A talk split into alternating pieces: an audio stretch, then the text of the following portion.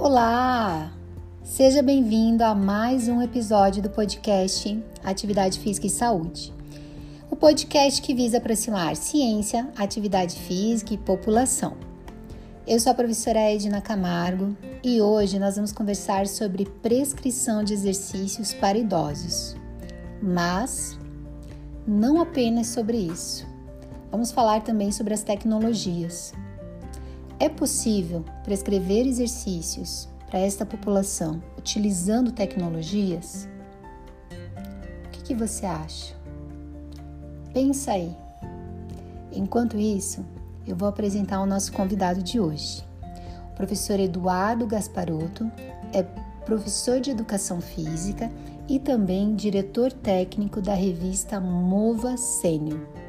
Para você que deve estar se perguntando o que é essa Mova Sênior, depois que acabar esse episódio aqui, você vai lá na internet e acessa www.movasenior.com.br e vai conhecer é, essa revista. Ela é uma revista físico-digital é, que possui é, um material bem amplo quando a gente fala de exercícios preparados por, por profissionais altamente capacitados são mais de 70 aulas e ela é focada especialmente nos jovens mais de 60 anos. Ela possui é, outras informações também sobre alimentação, é, fisioterapia, é, informações sobre viagens, lazer. Então, ela é uma revista bem completa e ela é pensada para este público, mais de 60 anos. Então vale a pena vocês conhecerem o, o site deles. Bom, e hoje nós vamos falar sobre prescrição de exercícios físicos para idosos usando tecnologias. Vamos lá. Seja bem-vindo, professor Eduardo.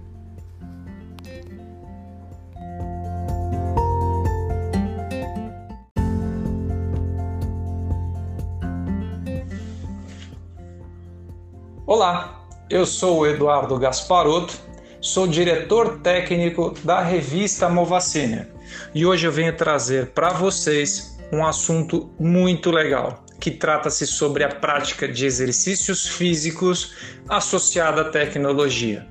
Mas antes da gente falar sobre essas práticas, eu preciso dar um dado muito legal e interessante. No Brasil, atualmente vem se observando uma tendência ao envelhecimento nos últimos anos e que, segundo o IBGE, o número de idosos subiu para 30 milhões em 2017. Essa tendência ela pode ser observada não somente no Brasil, mas também no mundo todo, de forma que vem sendo considerado um fenômeno mundial. A estimativa é que em 2031 o número de idosos ultrapasse a de jovens e que em 2060 alcançará um número de 60 milhões de idosos. Isso representa um quarto da população mundial. Muito bem. Envelhecer com saúde é um grande desafio, pois sabemos que mais da metade da população brasileira não cumpre com o mínimo recomendado de exercício físico pela Organização Mundial da Saúde. Praticar atividade física e exercício físico regularmente pode trazer vários benefícios e também reduzir riscos de doenças cardíacas, respiratórias, diabetes, hipertensão, dores musculares e articulares, previne e trata de depressão, ansiedade, melhora a saúde mental e cognitiva, previne e trata alguns tipos de câncer, impotência sexual também, autoestima e, claro, promove a qualidade de vida e bem-estar. Dito isso, o modelo para a busca da prática de exercício físico mudou, sobretudo na terceira idade. A tecnologia tem sido um fator fundamental em nossas vidas, não é mesmo? E com idoso isso não é diferente. Nos últimos anos, o número de pessoas com 60 anos ou mais que utiliza a internet deu um salto e de acordo com a pesquisa, 58% dos idosos acessam a internet através de smartphones. Vamos lá. Hoje você pode buscar e solucionar problemas na palma da sua mão. Seja para pedir algo, uma comida, por exemplo, conhecer novos lugares ou ver alguma viagem interessante, trazer, por exemplo, uma receita gostosa, qualquer coisa. E também com exercício físico. Isso não muda. Bom, ferramentas tecnológicas com fácil acesso e interatividade e que impacta diretamente na saúde do idoso, isso é uma ferramenta potente. Mas ao contrário do público jovem, uma vez o idoso acessando a internet, ele busca por produtos de qualidade e, sobretudo, de fácil acesso para ele.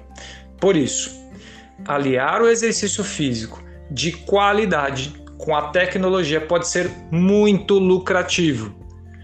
Pense em atividades fáceis e, ao mesmo tempo, não perder os critérios de uma boa prescrição de exercícios físicos. Para você que quer inovar e levar um produto de qualidade para o público idoso, saiba que a maioria deles estão em casa, esperando pelo seu serviço. E por isso, o desafio é como chegar até eles. A tecnologia pode ser uma saída, mas sem pensar nesses critérios de atuação, ao mesmo tempo pode ser uma armadilha. Pense nisso. Esse é o recado que eu deixo para vocês hoje e até uma próxima. Até lá!